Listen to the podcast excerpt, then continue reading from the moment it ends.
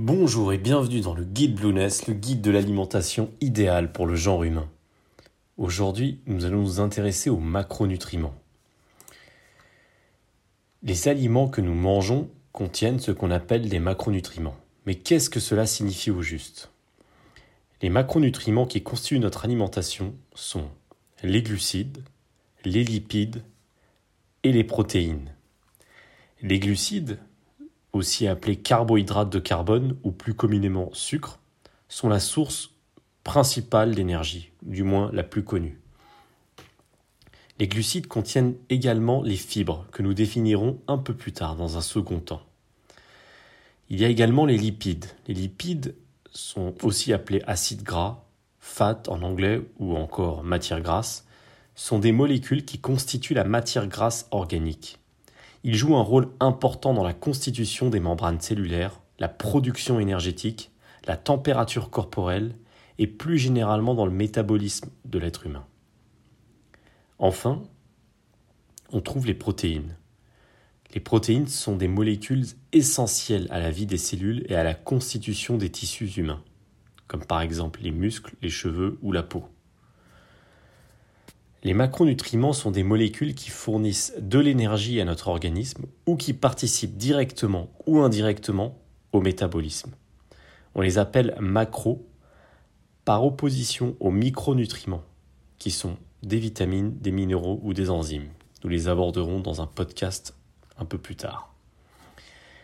Les macronutriments, donc protéines, glucides et lipides, ont chacun un rôle important et unique dans le corps, que ce soit en matière de gestion du poids, d'équilibre hormonal, d'immunité ou de développement.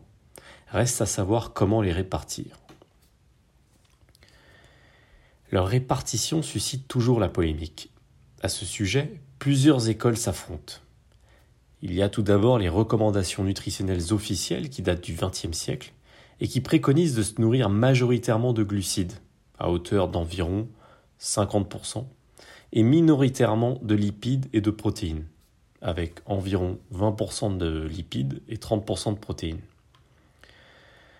Par la suite, certains régimes amincissants ainsi que des programmes alimentaires pour pratiquants de musculation ont bouleversé cette répartition en accordant une place bien plus importante aux protéines à hauteur d'environ 50%, et ont ainsi diminué les matières grasses, les matières grasses et les glucides à hauteur d'environ 25 à 30%.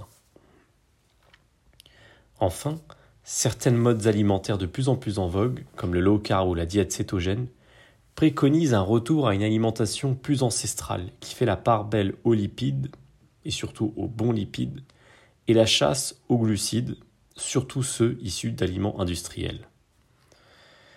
Nous verrons plus tard quels peuvent être les avantages et les inconvénients de ces différentes répartitions.